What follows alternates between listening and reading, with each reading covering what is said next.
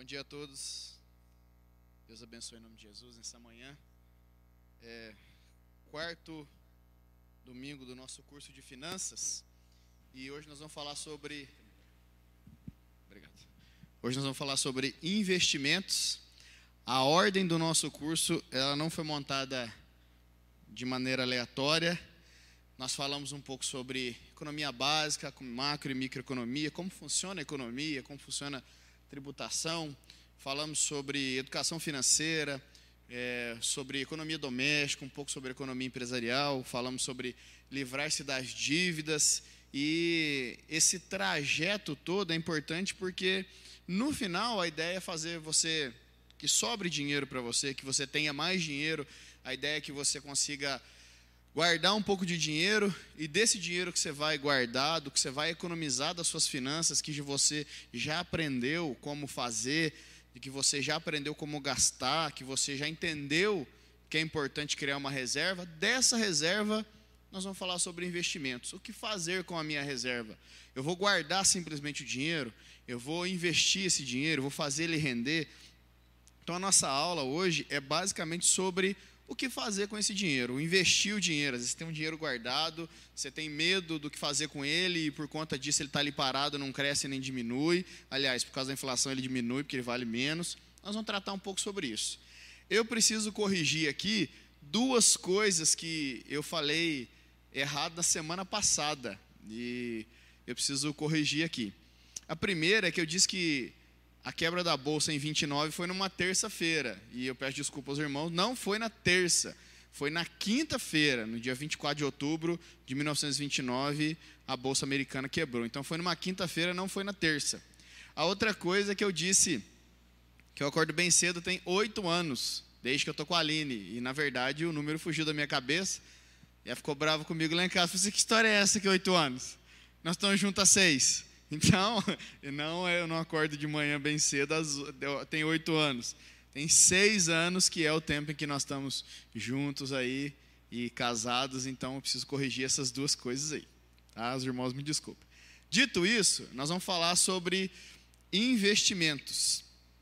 E aí, para poder falar um pouco sobre investimentos, eu gostaria de começar dizendo aqui, ó, em Mateus 25, 39, é uma parábola bem conhecida, nós já sabemos é, o seu contexto, o seu conteúdo, mas diz assim: ó, pois quem tem, mais será dado, e terá em grande quantidade, mas a quem não tem, até o que tem lhe será tirado. Essa é a parábola dos talentos, muito conhecida. Um senhor ia viajar, ia passar muito tempo numa terra distante e chamou três dos seus servos. E segundo as suas competências, ele distribuiu talentos para os servos. Um ele deu cinco talentos, a um servo ele deu dois talentos e a um deu um talento. Que os seus servos passaram a trabalhar com esses talentos e a multiplicarem. O que tinha cinco trabalhou, multiplicou para mais cinco talentos. O que tinha dois trabalhou e conseguiu outros dois talentos. E o que tinha apenas um talento ficou com medo de perder esse talento e enterrou. Quando o Senhor voltou, ele foi tomar conta da administração. E aí o que tinha cinco entregou mais cinco, o que tinha dois entregou mais dois, o que tinha o que tinha um falou assim: Eu fiquei com medo, porque o senhor é servo rigoroso, que semeia, que ceifa onde não semeou e tal, e eu tô aqui o seu talento. Ele falou: servo mau e negligente. Poderia ter dado pelo menos aos banqueiros para que quando eu voltasse recebesse com juros o que é meu. E aí, a palavra talento, a palavra talento nesse texto se confunde muito com a palavra talento que nós conhecemos hoje. Assim, qual é o seu talento? Essa palavra poderia ser substituída assim: qual é a sua aptidão? Qual é o seu dom? E a palavra talento nesse texto, ela vem do grego, que significa peso, medida, e vem do hebraico também, que chama kirkikan, que quer dizer um peso ou uma medida. O talento que a gente conhece como dom e aptidão vem do latim, talentum, que são as habilidades que eu tenho. O que o texto está tratando eram de talentos, provavelmente de prata, que eram relativos a 6 mil denários. Cada talento de prata era 6 mil denários. O que o Senhor daqueles servos queria é que eles multiplicassem aqueles talentos com investimentos.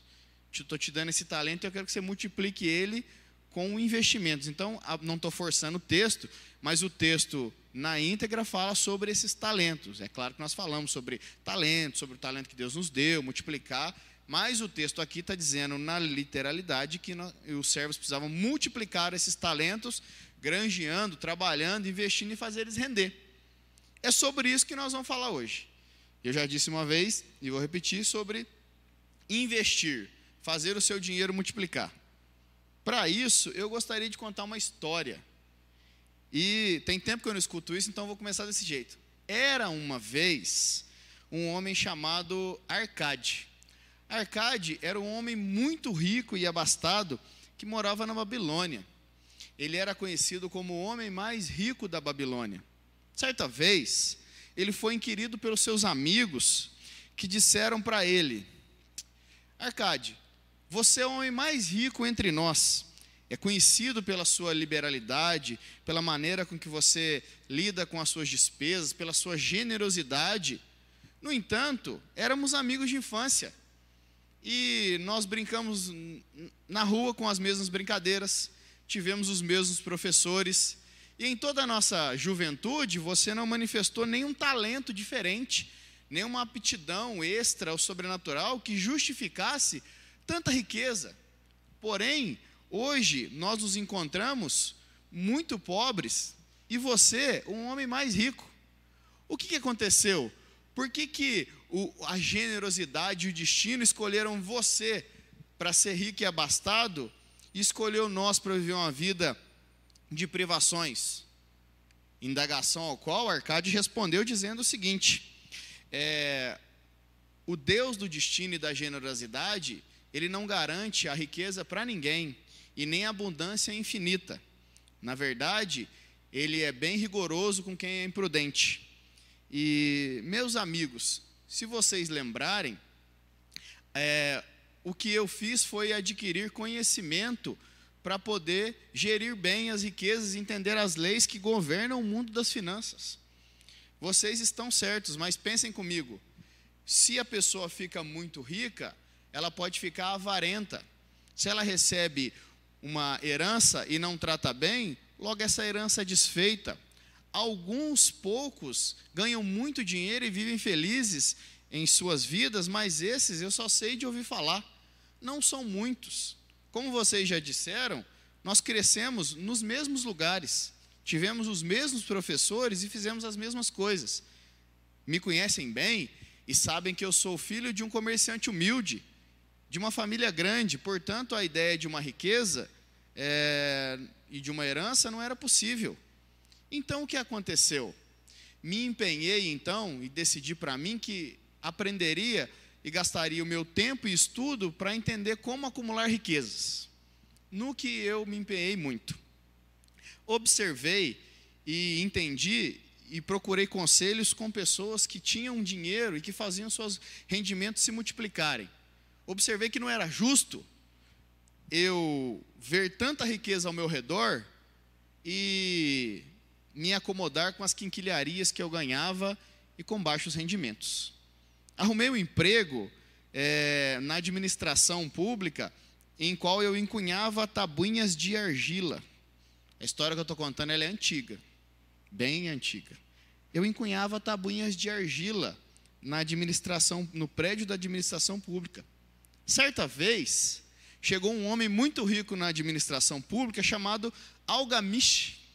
Algamish era um emprestador de dinheiros. E eu falei com Algamish. Ele me pediu uma cópia da nona lei e disse que se eu entregasse para ele em dois dias, ele me daria duas moedas de bronze, o qual me empenhei para fazê-lo. Contudo, dois dias depois, Algamish chegou e não estavam prontas. O texto era muito comprido e dava muito trabalho. Algamish ficou muito bravo me bateria se eu fosse um escravo, mas não era permitido bater em funcionários dentro do prédio da administração pública, então fiquei tranquilo. Ao que disse eu a Agamish, você é um homem muito rico, e eu quero ser uma pessoa rica também.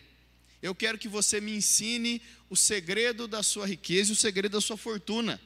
Trabalharei a noite toda, e quando vier pela alvorada, estará pronto as suas tabinhas encunhadas. Mas em troca, você me dirá qual é o segredo da sua riqueza.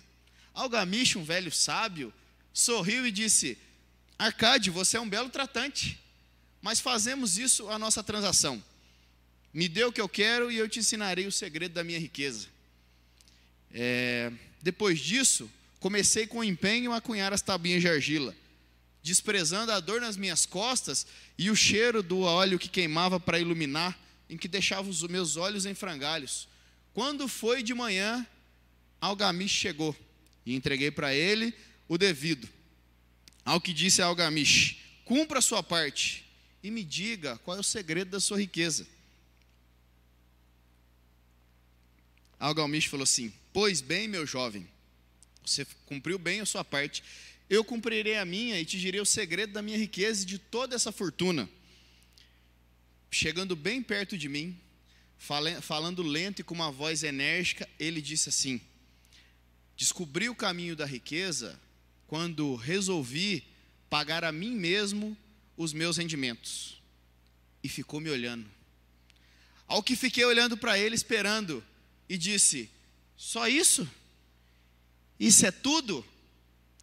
Ele sorriu e disse assim: Não seja bobo e não despreze as minhas palavras e o meu conselho.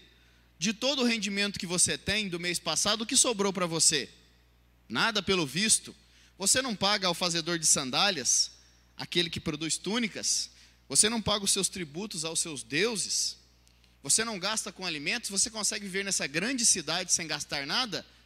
Ora, você gasta tudo isso e paga todo mundo, e a si mesmo não paga. Ouça o meu conselho, jovem Arcade, e guarde pelo menos 10% dos seus rendimentos, dos seus rendimentos para você. E desse dinheiro, faça ele trabalhar para você e viverá e será bem sucedido. E foi embora, pegou as tabinhas e virou. Um ano se passou. Depois de um ano, vem novamente Algamish. E eu vou ao encontro dele, ele me diz: E aí, meu jovem? Seguiu os meus conselhos? Ao que respondi orgulhoso: Sim, segui os seus conselhos e consegui guardar o dinheiro. Observei que, mesmo que eu tirasse uma pequena porção para guardar, o que me sobrava dava para me viver. E criei disso e fiz disso um hábito. Ele, muito bem, parabéns. O que fez com o dinheiro que você guardou? Eu peguei o dinheiro de um ano de trabalho e dei na mão de Ager, o oleiro, que me prometeu fazer uma viagem marítima aos fenícios e comprar pedras preciosas, em qual nós venderíamos e teríamos um grande lucro. Algamish olhou para mim com um olhar de desdém e disse: Pois é, os tolos precisam mesmo aprender. Você perdeu seu dinheiro, meu jovem. Ao que ele olhou e ficou espantado e disse: Por que perdi meu dinheiro? Por que cargas d'água? Argumentou Algamish. Você pediria conselhos sobre pedras preciosas a um oleiro. Que falta de juízo! Você pediria para um padeiro conselho sobre as estrelas? É claro que não. Você tem que pedir conselhos sobre negócios para quem entende dos negócios. Sinto muito, mas você perdeu todo o seu dinheiro. Mas não desista. Plante mais uma vez uma árvore, deixe crescer e agora se aconselhe com quem entende. Virou as costas e foi embora. Dito isso, ele tinha razão. Quando Ager voltou, os fenícios eram famosos falsários e ele comprou um monte de vidro e perdeu todo o seu dinheiro de um ano. Mas não desisti. Separei mais um dinheiro de um ano que já não era, já tinha desenvolvido o hábito de guardar dinheiro e de reinvestir. Dessa vez, eu investi certo. E um ano depois, voltou ao Gamiche e me novamente inquiriu. E aí, meu jovem, aprendeu? Ele, aprendi, agora eu aprendi. Que, que você está fazendo? Peguei os meus vencimentos e dei a Thaler, que é um fabricante de escudos, e ele compra bronze. E de quatro em quatro meses ele me traz parte dos lucros. Muito bem, Acad, aprendeu a fazer o seu dinheiro render. O que tem feito com os lucros do seu, dos seus investimentos? Ah, a primeira vez eu dei uma festa com mel, vinho e iguarias. Também comprei uma túnica escarlate, linda, e estou pensando em comprar um burrico para os meus transportes. Novamente, Algamish olhou para mim com desdém e disse: É um jovem imaturo. Preste atenção, o seu dinheiro tem gerado filhos e você está comendo os filhos dos seus rendimentos. Pegue os rendimentos e os ganhos do seu investimento e reinvista. Só quando tiver um exército dourado a seu favor é que você pode sentar debaixo de uma árvore e descansar. Enquanto isso, pegue os filhos dos seus rendimentos e reinvista. Dito isso, foi embora. Não, não vi mais Algamish até que ele venha, depois de dois anos, já com a pele enrugada, com os olhos decaídos pela idade que já era avançada. E me inquiriu novamente: Tudo bem, Arcade, o que tem feito com os seus rendimentos? Tenho guardado dinheiro e tenho me saído muito bem. Não atingi tudo que eu quero, mas encontrei o caminho e já sei bem o que fazer com os meus rendimentos. Ao que ele falou: Muito bem. Eu sou o dono de muitas propriedades e preciso de um administrador.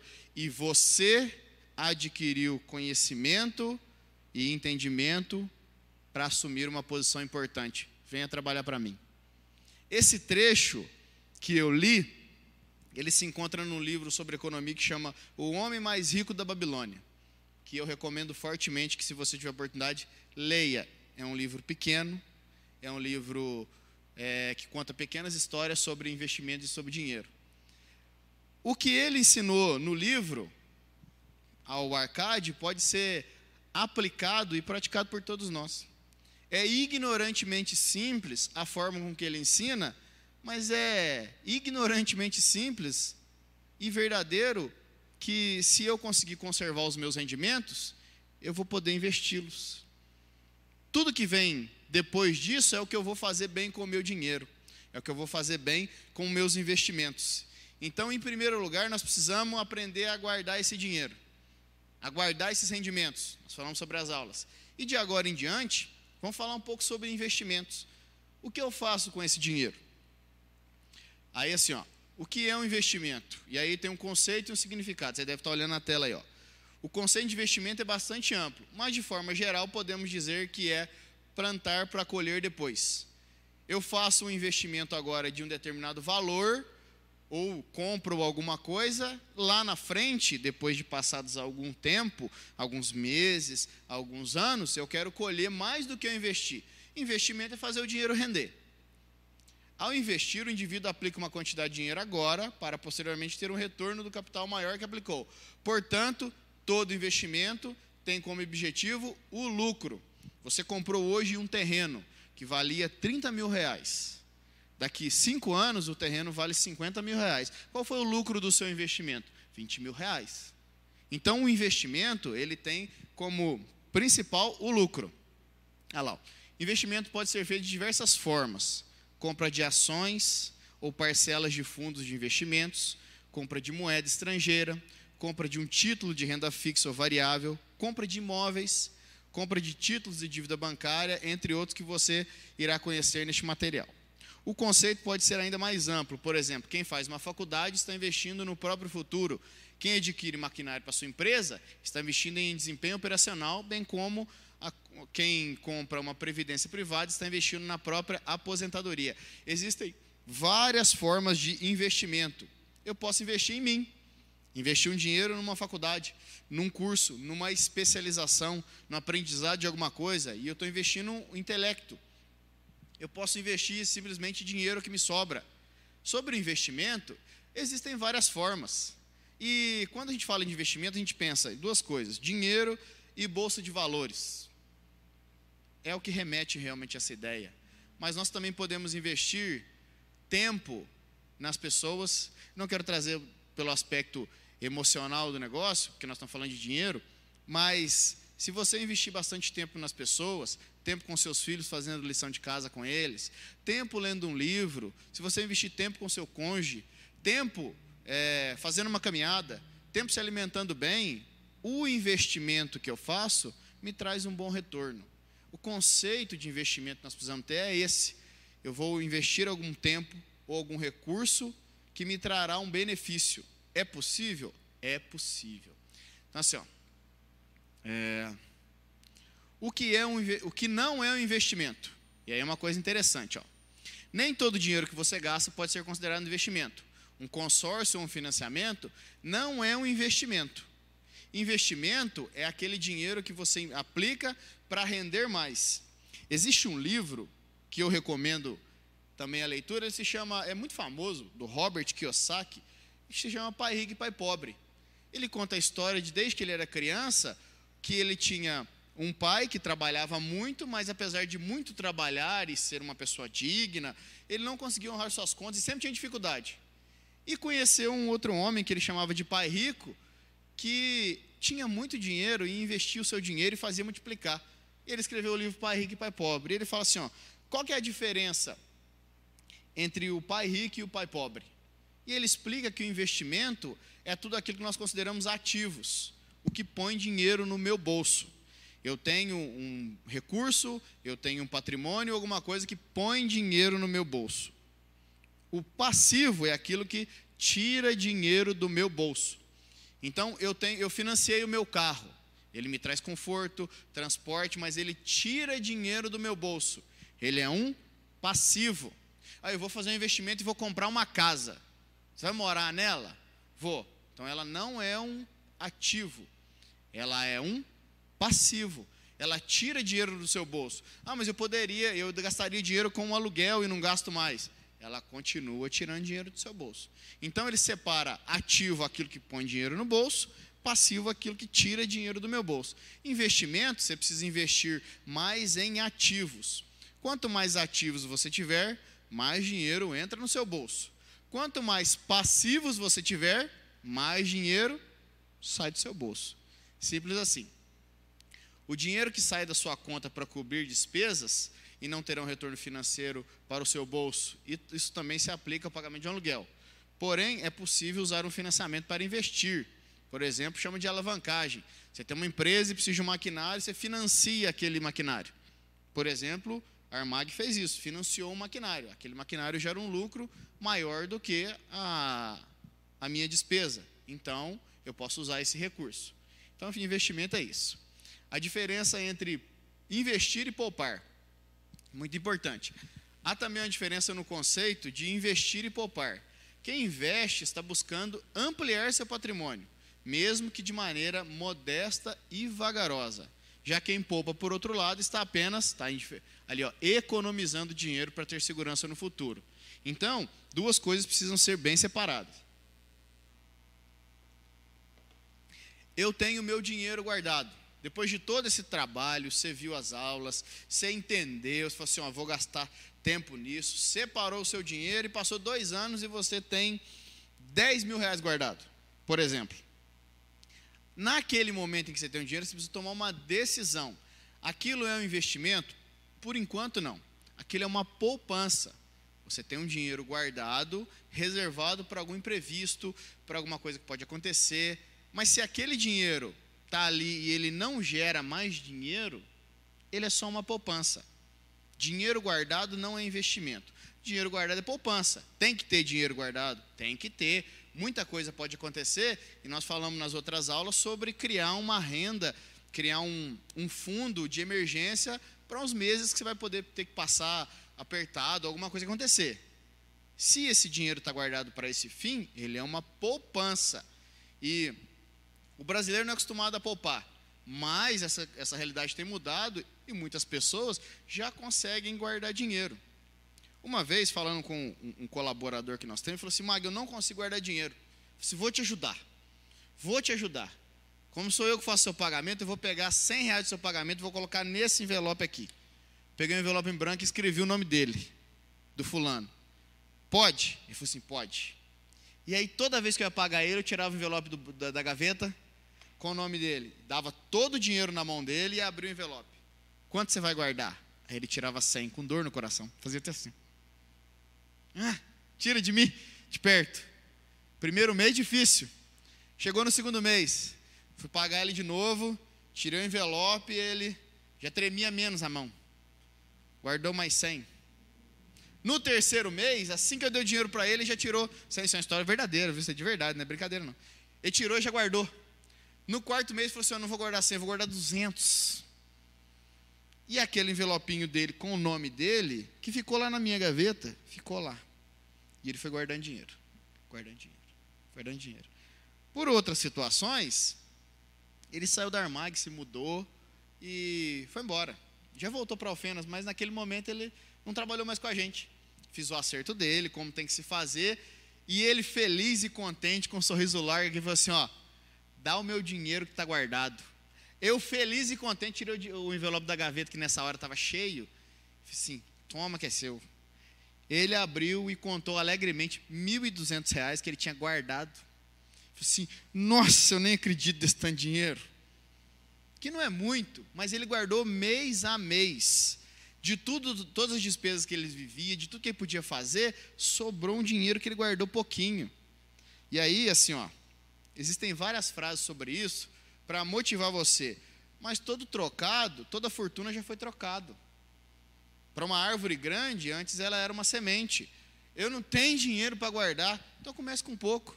Comece com 10, comece com 20, comece com 100, comece com 50 mas cria o hábito de poupar e de guardar. No final, ele tinha R$ 1.200. O que, ele fez com o dinheiro? Eu não sei, que aí ele foi para outro lado. Talvez tenha gastado, feito a festa. Mas sabe uma coisa importante que ficou guardada dentro dele virou hábito para ele? E virou mesmo? Ele entendeu que ele pode guardar o dinheiro. Ele entendeu que parte do que ele ganha, ele tem que pagar ele mesmo. Pago todo mundo, mas esse é para mim, eu vou me pagar. E o me pagar é guardar esse dinheiro. Ele entendeu e virou um hábito. Toda vez que ele recebe um dinheiro, falando comigo, ele já contou isso. Ele guarda. O que, que acontece? Ele sempre tem dinheiro. Ele não passou pela outra escola de investir o dinheiro. Mas ele entendeu que era importante guardar. Aquilo, se ele gastar, se ele deixar guardado, ou se ele colocar para investir, é que vai determinar se é uma poupança ou um investimento. Agora pense comigo. Você fez tudo isso e conseguiu guardar um pouco de dinheiro alguma remuneração. Por que não? Por que não colocar esse dinheiro para trabalhar para você? Você que está me escutando, presta atenção. Coloque o dinheiro para trabalhar para você.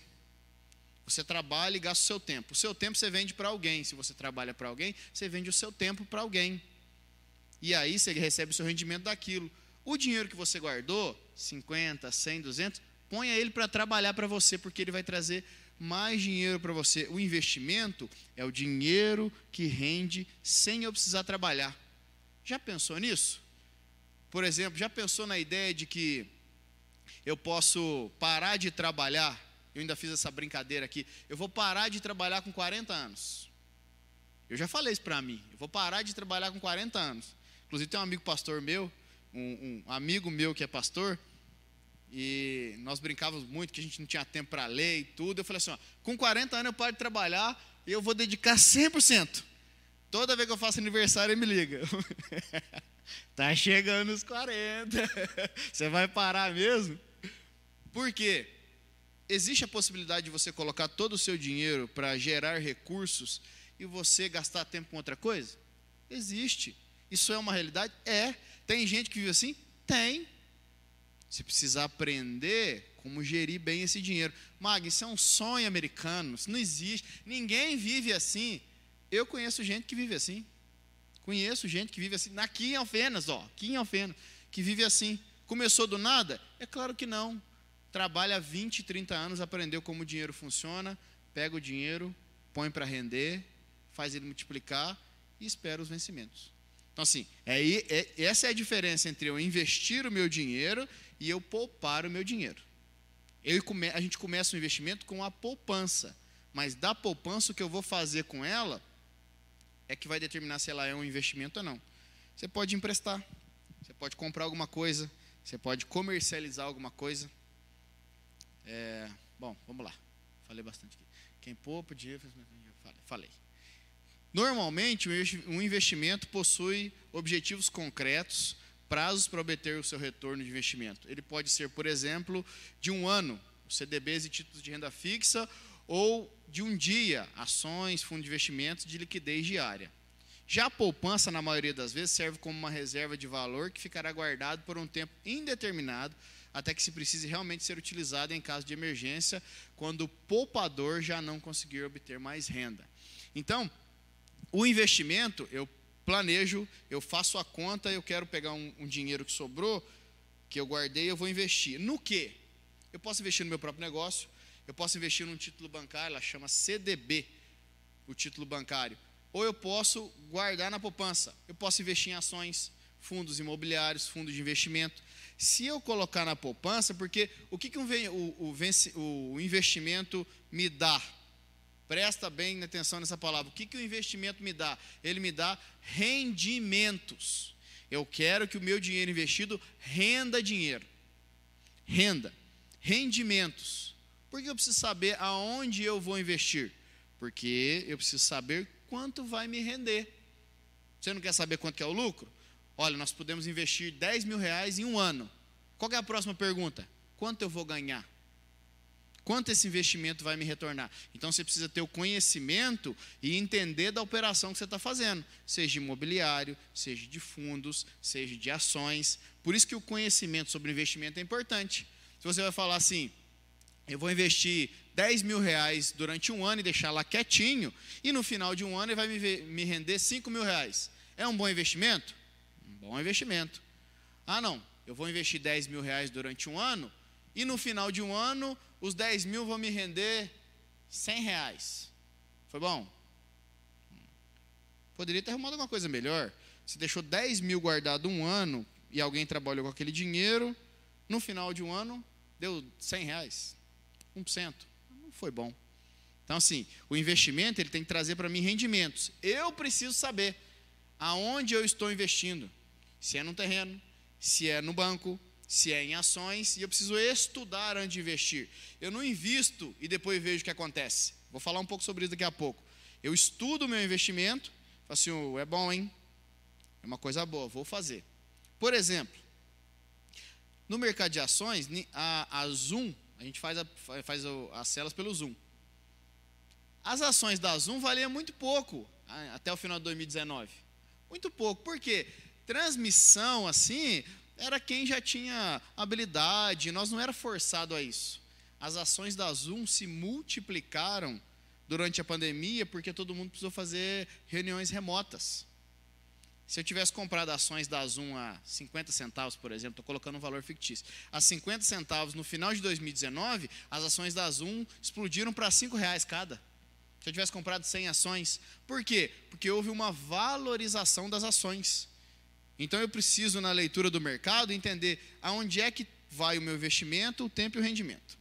Já a poupança, na maioria das vezes, a poupança rende 70% do CD, da Selic. A Selic é uma taxa base de juros que ela é medida de acordo com o consumo e inflação. A nossa Selic hoje está 2%. Ela já esteve em 7%. Ela já esteve em 25%. Quando a Selic estava em 25%, os, os investimentos em renda fixa eram muito bons, porque 25% da Selic, a poupança paga 70% da Selic. 2% dá 1,4% ao ano. Se você dividir isso por 12, não dá nenhum rendimento. Então a Selic, ela regula os juros. É, vamos lá, o que mais? A diferença é investir, poupar e especular. Investimento é coisa séria, quem investe precisa saber que o banco, escrevi aqui o barco, pelo amor de Deus, desculpa pessoal, que o banco está entrando, está em que barco, ah, mas é barco mesmo, precisa saber que barco está entrando. Por isso, uma ação de investimento é aquela no qual o investidor pesquisou, calculou o risco, se informou corretamente e viu que o investimento pode trazer um ganho real e verdadeiro. Uma ação especulativa é aquela que toma uma forma instintiva ou quase às cegas, porque o investimento promete por exemplo, a febre dos bitcoins. O bitcoin hoje vale muito dinheiro. Hoje o bitcoin está 100 mil reais. Estou desatualizado na informação, mas está aproximadamente um bitcoin vale 100 mil reais, mas ele já esteve em 5, 5 mil reais. Um bitcoin já custou 5 mil reais. O meu irmão, quando comprava bitcoins, bitcoin girava em torno de 13 mil reais, isso há dois anos atrás. O bitcoin valorizou, mas é uma moeda especulativa que pode cair. Mas se eu tivesse, por exemplo, comprado dois bitcoins a 5 mil reais, hoje que vale 100 mil, era uma supervalorização. Então, assim, a especulação é aquilo que eu compro agora de manhã para vender de tarde. Isso não é investimento. Investimento é a longo prazo. Especulação, ela é diária. O Bitcoin é um exemplo. É, sempre que o investimento promete ganhos sobrenaturais, ele é especulativo. E isso não quer dizer que ele não possa realmente trazer algum retorno. Porém, exige um grande cuidado. A aposta, por sua vez, não tem nada a ver com investimento. O apostador não tem como prever se irá ganhar alguma coisa em sua aplicação. Ele joga, por exemplo, na loteria com a esperança de que será sorteado, mas sem chances, em chances muito baixas. De qualquer forma, se ele ganhar, ficou rico. Então, assim, eu invisto, eu especulo ou eu aposto? Se eu estiver falando do mercado de ações ou de algum investimento, eu preciso calcular esse risco. Quanto maior o risco, maior o retorno. Quanto menor o risco, menor o retorno. Ó, a importância e os benefícios de fazer investimentos. O crescente aumento do número de investimentos no país mostra que o brasileiro já descobriu a importância de investir. Por muito tempo, fomos um país de poupadores, mas hoje o, o dinheiro do trabalhador já pode render mais com bons investimentos, feitos até mesmo pela internet. Quem investe com informação e segurança amplicia seu patrimônio e acumula mais dinheiro para o futuro. E aí tem um provérbio que diz assim: ó, não é bom agir sem refletir. O que se apressa com os seus pés erra o caminho. Por quê? Imagina só que você conseguiu poupar o dinheiro e fez sobrar. E aí você fica empolgado. Agora eu vou guardar, agora eu vou investir meu dinheiro. Ele vai render um passo para trás. Toda vez que você vai precisar fazer um investimento, olha lá, não é bom agir sem refletir. Pare e pensa. Nós precisamos ter inteligência emocional diante do dinheiro. Eu falei isso semana passada. Com pouco dinheiro ou com muito dinheiro, eu preciso pensar: o que fazer com o meu dinheiro? Porque se eu me apressar em gastar ele, ele vai se dissolver facilmente. E a chance de você gastar dinheiro à toa é muito grande. Você já conseguiu gastar muito dinheiro? Você recebe o seu vencimento. Três dias depois você não tem mais nada. Muito dinheiro se acaba muito facilmente. Uma vez eu vi uma reportagem de um cara muito rico, muito, muito, muito rico, que gostava de muito para balada, balada. E aí o pessoal chamava ele do rei da balada. Ele gastava 50 mil por noite. Você fala assim, mas não é possível alguém gastar uma grana dessa numa noite. É possível, com coisas caras. 50 mil. Você pensa que dinheiro, que o dinheiro dura a vida toda? Se consegue gastar muito dinheiro em muito pouco tempo. Então, não é bom agir sem refletir. O dinheiro dá muito trabalho para você ganhar, mas com muita facilidade você consegue perder ele. Com muita facilidade você consegue gastar um dinheiro sem ver. Por exemplo, um dia de trabalho que vale 120 reais é menos do que um sapato, dependendo do sapato. Eu não estou falando nem sapato de mulher. Dependendo do sapato de um homem ou um tênis que você for comprar, 120 reais você já não compra mais um desse.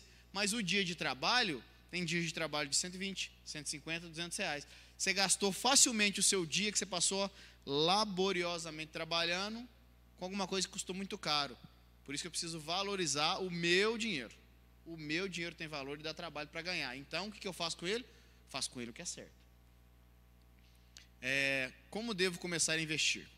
A primeira dica para quem vai começar a investir é estude sobre investimentos, se informe e não dê nenhum passo no escuro. Normalmente o investidor iniciante começa com suas aplicações de investimentos mais seguros e com rendimento limitado. Porém, ele também pode se aventurar em ações de maior potencial de rendimento que oferecem mais risco. É preciso equilibrar uma carteira. Fundos de investimento. E aí aqui, ó, o banco é bom nisso. Fundos de investimento são pacotes com vários títulos negociados de maneira conjunta. Pode ser várias ações de um título de dívida pública, moeda estrangeira, entre outros. Então, o fundo de investimento, você faz um agrupamento de vários fundos que investem em várias coisas. Você investiu naquele fundo que tem um apanhado de investimentos, o que ele render, você recebe a proporção do seu investimento. Olha lá. Ao investir em um fundo, o investidor adquirir uma porcentagem de todos os títulos nele contidos. Sua remuneração será feita de acordo com a porcentagem comprada. É um tipo. Certificados de dívida bancária quem nunca um gerente de banco ofereceu para você um CDB? Vamos fazer um CDB? O que é o CDB? Certificado de dívida bancária. Já ofereceu CDB para alguém? Já, né? Já. A maioria do dinheiro que os bancos movimentam não pertence a eles, e sim aos clientes. Por isso, sempre que o banco precisa de dinheiro, ele emite os CDBs que são vendidos no mercado financeiro. E aí tem um exemplo aqui para você entender. Ó.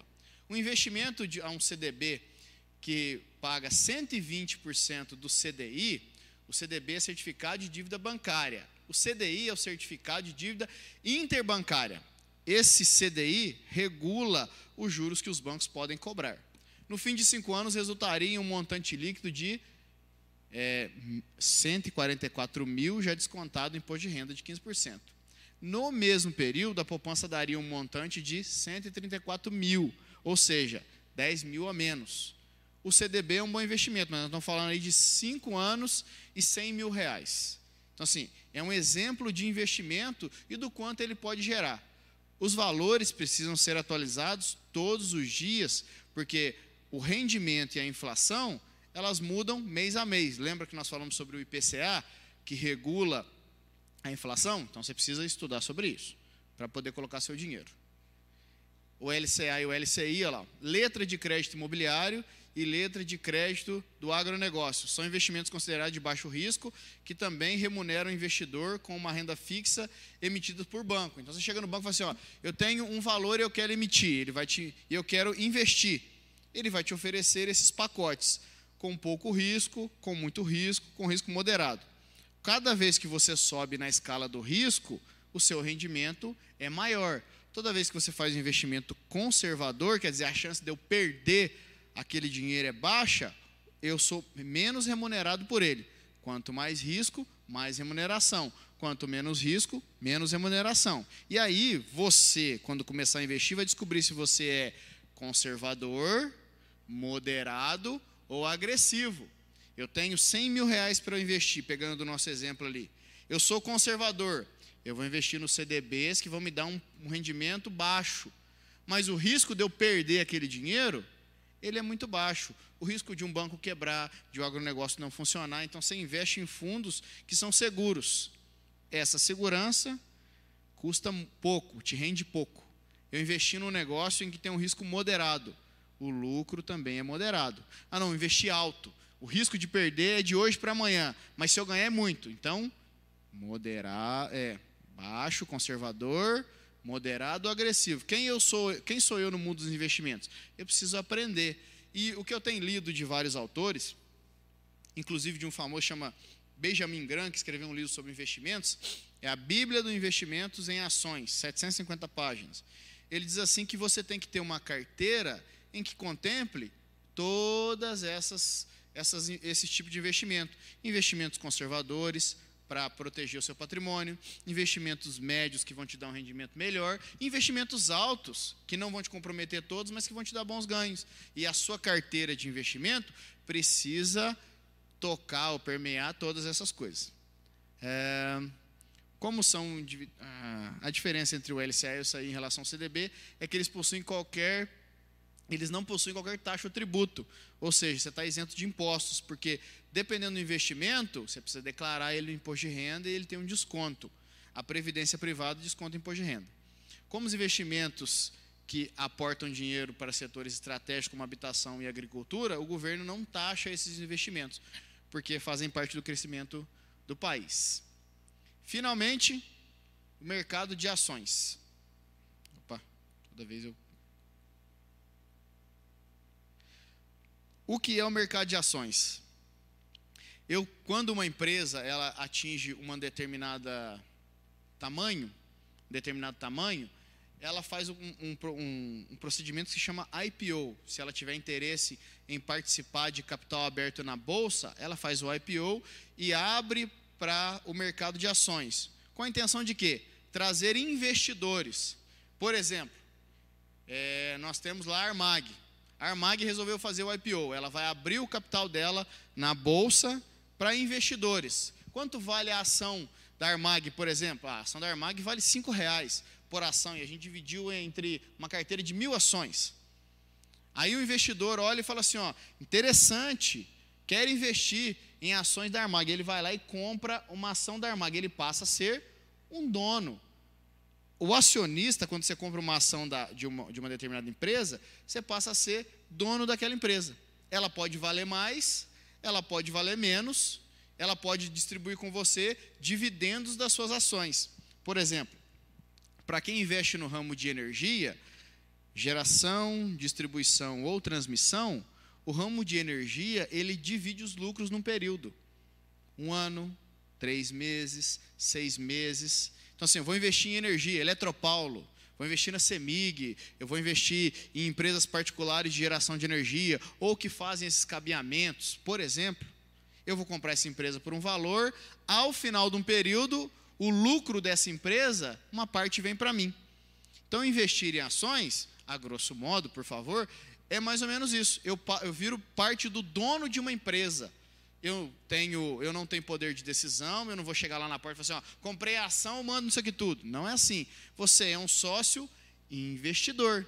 Por exemplo, no ano passado, empresas que cresceram muito, as empresas do setor da siderurgia. A Gerdau cresceu muito, a Uzi Minas cresceu muito, a CSN cresceu muito. Estou falando de empresas do setor que eu conheço porque eu trabalho com isso. A CSN, por exemplo, faturou 4 bilhões no ano passado. As ações da Gerdau subiram 33%. Então, assim, se eu tivesse comprado ações da Gerdau, por exemplo, no começo, em janeiro de 2020, ninguém sabia da pandemia. Ninguém sabia o que estava acontecendo. Em março estourou a pandemia, todo mundo ficou assim: vai cair tudo, nós vamos parar. O mercado da construção civil fez um. E nós experimentamos aumentos terríveis. Diga-se de passagem, quem está construindo sabe o que eu falei. Aumentos terríveis, as ações subiram. É uma vantagem para os acionistas e é um prejuízo para quem está precisando comprar material de construção. E para quem vende também. Então, assim, ó, as ações subiram. Quem comprou por um preço X em janeiro, em julho, experimentou um lucro muito satisfatório. Muito satisfatório. Aonde eu sei como comprar uma ação, se eu invisto ou se eu não invisto? Porque assim, ó, se eu colocar minha empresa na bolsa de valores para alguém comprar, eu tenho que ter a vida dela ali à mostra. O que a gente chamou de, lembra da DRE? A vida da empresa tem que estar inteira mostra ali o patrimônio, as dívidas, a lucratividade. Existe um site, ele não está no slide aqui, mas chama Fundamentos. Você pode entrar lá, www.fundamentos.com.br. O Fundamentos, você entra com uma empresa lá, eu quero saber como está as ações da Zoom, da Microsoft, da Google, da CSN, da Gerdau, da Vale. Quero saber como é estão as ações da Petrobras. Quero saber como é estão as ações do PlayStation. Não sei se o PlayStation tem capital aberto na bolsa. Da Sony. Você entra lá e digita o nome e aí ela mostra a vida dela para você ali, ó. O que ela rende, o que ela deve, qual é o patrimônio, para você tomar a decisão sobre as ações, se você compra ou se você não compra. Investir em ações é assim. Existem ações que são de liquidez, é de liquidez diária. Então eu posso comprar de manhã, vender de tarde, o dinheiro cai na minha conta no outro dia ou no mesmo dia. Tem ações que demoram três dias para liquidar, depende da sua operação. Hoje tem muitas e muitas, muitas, muitas plataformas que permitem você fazer isso sem precisar ligar lá, por exemplo, no Ibo, lá no Ibovespa, não. Sem ligar na. Ah, esqueci o mercado, me ajuda. Aqui, é, não, a bolsa, de, a nossa bolsa aqui.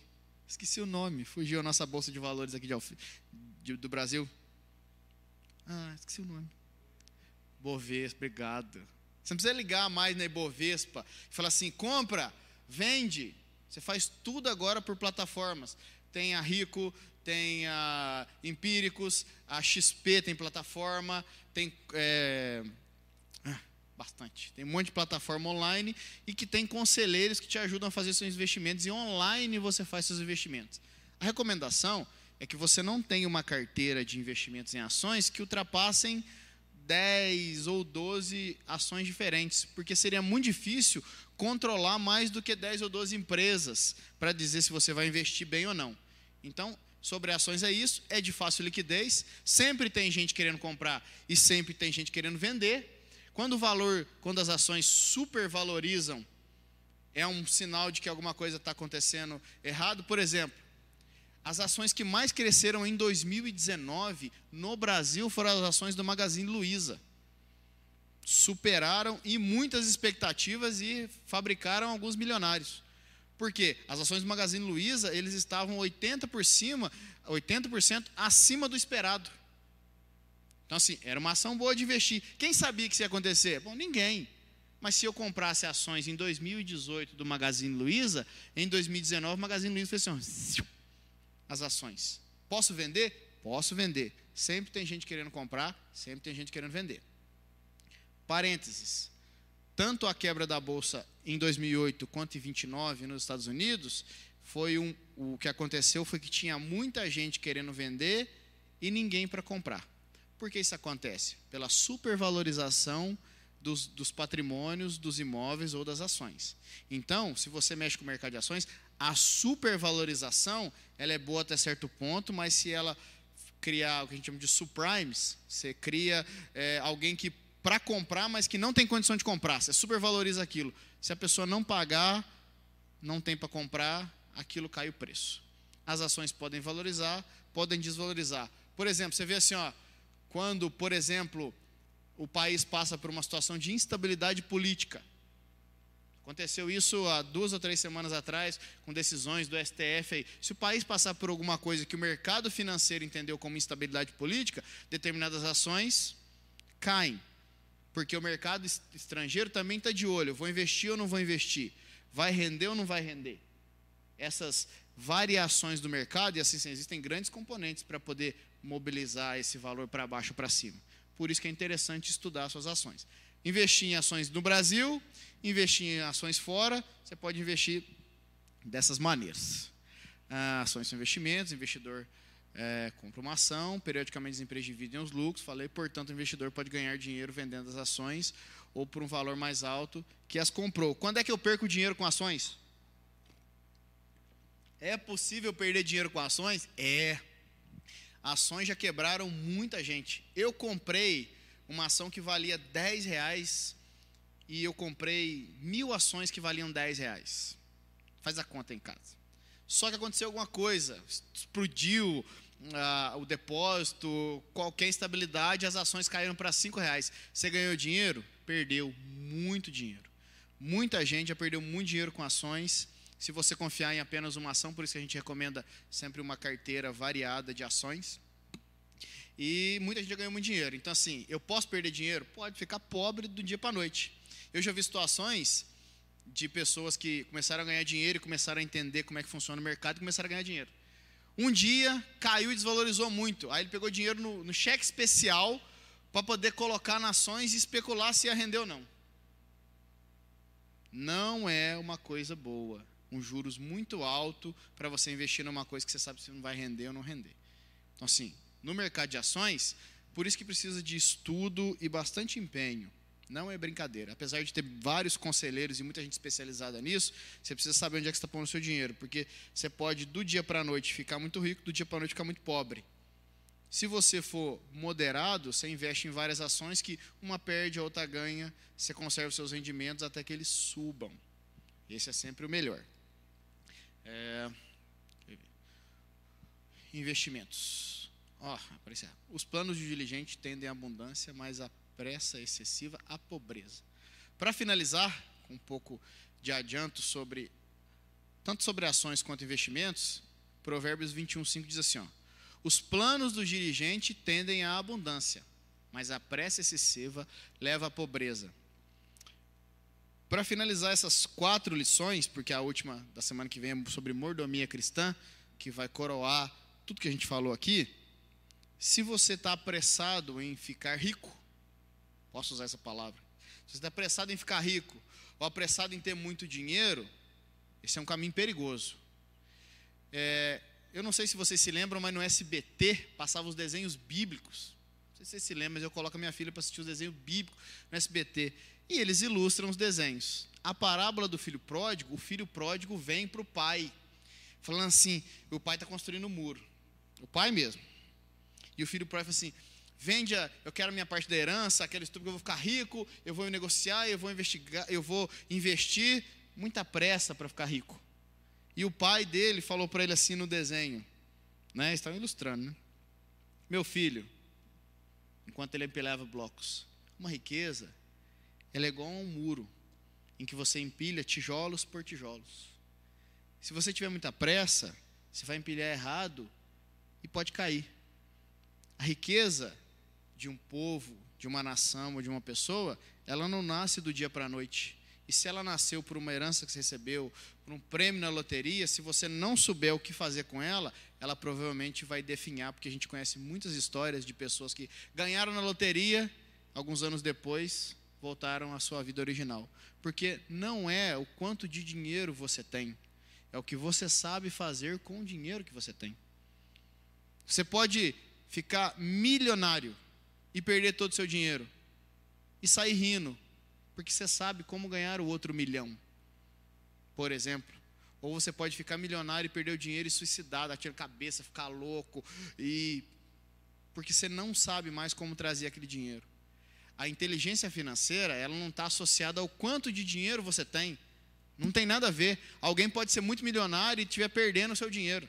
E alguém pode ter pouco dinheiro e ser mais inteligente e estar crescendo as suas finanças, porque não é o quanto de dinheiro você tem, o quanto de dinheiro trabalha para você, é o quanto você sabe sobre aquilo.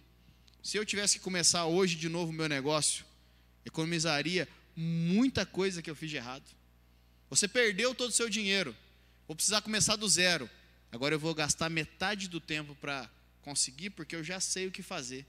Eu li e achei interessante uma frase sobre maturidade, que maturidade, a gente pensa que tem a ver com a idade, né? Maturidade não é quanto você viveu, maturidade é o quanto você aprendeu.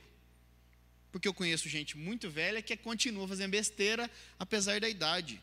Maturidade financeira é o quanto você aprendeu sobre o dinheiro. Quanto de conhecimento você tem, como você trata ele, para poder fazer crescer os seus rendimentos, que não podem ser depressa. Invista e pôr o seu dinheiro um mês, dois meses, um ano. Encontre comigo na rua daqui cinco anos e fale, ó, ó, que dia lá que você falou, assumi a responsabilidade, cinco anos depois, eu tenho colocado dinheiro para trabalhar para mim, e se eu quiser parar de trabalhar hoje eu posso, eu não ainda posso parar de trabalhar ainda, mas já consigo viver uma vida boa, consigo viver uma, uma vida que eu possa comprar o que eu quero, tem dinheiro trabalhando para mim, consigo pagar uma escola para meus filhos, levar minha esposa para viajar, ter uma vida do jeito que eu quero. Então, assim, ponha isso em prática para você conseguir construir a sua riqueza. Uma vez me aconselhando com uma pessoa muito rica dessa cidade, muito rica mesmo, e rica e sabe mexer com dinheiro, sabe o que fazer com dinheiro. Ela me disse um conselho que foi direcionado para mim mesmo, eu e ele na sala, sentado no escritório dele, que eu achei que era um palácio. Eu, disse, eu nem podia estar aqui, gente. O que eu estou fazendo aqui? Ele falou assim: sente-se, Magno. Eu me sentei porque ele confiava em mim para poder entrar naquele espaço e a gente começou a conversar sobre dinheiro. Ele falou assim: Magno, construa a sua riqueza um degrau de cada vez e não desça nenhum. As riquezas a gente constrói um degrau de cada vez e não desce nenhum. Quando eu posso começar? Bom, eu já comecei com a minha filha, oito anos. É idade para saber sobre dinheiro? É. É idade para saber tudo sobre dinheiro? Ainda não. Mas dos 50 reais que eu dou para ela, dos 20 reais que eu dou para ela, ela já sabe. 10% é o dízimo, 10% eu guardo, penso para gastar isso aqui. Papai, isso daqui não dá para comprar, né? Quanto antes você começar a construir a sua riqueza, tanto antes ela começará a dar recursos. O Mago tem 60 anos, não dá mais tempo. Dá tempo. Dá tempo. Magro, eu tenho 20 anos e acabei de entrar no mercado de trabalho. Dá tempo? Dá tempo. Eu ainda tenho a minha mesada. Talvez seja temas de outros estudos. Eu recebo a minha mesada do meu pai. O que fazer com a minha mesada? É um tema interessante. Os jesuítas é que falavam. Pegue eles pequenos e as possibilidades serão ilimitadas. Então, se você agora, comece a partir de agora. Não deu tempo de começar cedo? Ensine seus filhos a começar cedo para construir as riquezas e diminuir os problemas que o dinheiro pode pagar, porque você terá, terá outros problemas que o dinheiro não pode pagar. E os problemas que o dinheiro não pode pagar são os maiores problemas. Bem, é, se ficou alguma dúvida, e assim, eu falei muito, muito sobre muitas coisas. Se ficou alguma dúvida, pode postar, pode postar uma pergunta. Tem coisas que não dá tempo de falar, então, assim, se você queria saber sobre alguma coisa, pergunte, pergunte no, no chat, fala com o pastor, eu, digita aí, nós podemos responder num outro período. Eu gostaria de orar por você, orar pelas suas finanças e que você saísse aqui com o sabor da ideia de que você pode fazer o seu dinheiro render e que não é pecado, e que não está errado você fazer o seu dinheiro render para você. Aquele senhor cobrou dos seus servos e foi recompensado, o servo que conseguiu multiplicar os seus rendimentos foi recompensado. Senhor, eu gostaria de orar por mim, por todos que me assistem, pelos que vão assistir, por nós que estamos aqui na transmissão. Senhor, o assunto sobre dinheiro é um assunto, e ainda, Senhor Deus, que traz um certo desconforto falar isso talvez dentro da igreja, aí quando a gente fala parece que nós somos avarentos. Tem misericórdia, Senhor Deus, tira primeiro de nós todo o preconceito de falar sobre esse assunto e nos ensina a tratar com graça desses recursos que o Senhor tem colocado na nossa mão. Nós queremos aprender a ser mordomos do Senhor, mas nos ajuda, Senhor Deus, que o dinheiro não seja Senhor Deus, o nosso Deus, que o dinheiro não seja o motivo para que nós possamos andar entristecidos, Senhor Deus, que o dinheiro não seja o motivo para que nós olhamos para o outro com um olhar de inveja. Ajuda-nos a administrar bem os nossos próprios recursos, com os conselhos que o Senhor nos dá, com a inteligência que o Senhor nos dá. Pai, tem gente que nesse momento está endividado sem saber o que fazer, tem gente que está saindo da dívida agora, Senhor Deus, e está com medo de voltar para a dívida. Tem gente que investiu e perdeu e está com medo, guardando dinheiro. Ajuda-nos. Existem várias contingências na vida e várias pessoas. Nos dá a luz, Senhor Deus, na situação em que nós estamos, para que nós possamos honrar o Senhor e glorificar o Teu nome com o nosso dinheiro. Que o nosso dinheiro não seja instrumento de Satanás, que o nosso dinheiro seja instrumento do Senhor, para que nós possamos ser generosos, abençoar pessoas e viver felizes e viver, Senhor Deus, com a dignidade que o Senhor nos permite. Louvado seja o teu nome, Senhor Deus. Ajuda-nos, ó Pai. Abre o nosso entendimento. Dá-nos educação financeira. Nos move a buscar. Espírito Santo nos incomoda quando nós recebemos o nosso vencimento. De tirar o nosso dízimo. De separar uma porção para os recursos. De honrar as nossas dívidas. Que nós possamos honrar as nossas contas. Que nós possamos honrar, Senhor Deus, as dívidas que temos, os compromissos que assumimos. Porque antes de nós vai o teu nome, antes de nós vai o Senhor na nossa frente, quando dizemos que somos cristãos e que honramos a tua palavra e o teu nome. Ajuda no Senhor, ajuda aquele que está falando nesse momento. É impossível. O Senhor é o Deus dos impossíveis. E nós precisamos de uma boa ideia, de uma boa motivação, de um bom empurrão. Pai, ajuda-nos a gerir os nossos recursos, ajuda-nos a ensinar os nossos filhos a gerir os recursos que nós vamos colocar na mão deles Pai, muitas vezes, Senhor Deus, o, o avô era muito rico, o filho perdeu tudo e o neto nem sabe que o avô tinha porque não aprendeu. Ajuda-nos a ensinar a preservar as riquezas que a nossa família constituiu com tanto esforço, que os nossos pais laboriosamente trabalharam. Ajuda-nos a preservar a riqueza e passar para os nossos filhos. Ajuda-nos, ó Deus, em nome de Jesus, que nós não sejamos escravos do dinheiro, avarentos, que o dinheiro não se assenhorie de nós, mas que nós possamos dizer que somos donos do dinheiro, donos dos recursos, que fazemos multiplicar, que entendemos e que abençoamos pessoas e abençoamos a nossa vida e a nossa família. Pai, dá-nos entendimento para educar nossos filhos, para ajudar nossos amigos e para sermos generosos. Ó Deus, a abundância está no Senhor, e quem é generoso faz, Senhor Deus. Quem é generoso dá, quem é generoso entrega, quem é generoso não empresta, quem é generoso dá. Ajuda-nos a ser generosos com os recursos que o Senhor tem nos dado e que em nome de Jesus nós possamos honrar o Teu nome, honrando os nossos compromissos e ainda mais. Pai, tudo que é meu, tudo que é nosso, nos dá e ainda mais. Aquilo que não é nosso, tira das nossas mãos.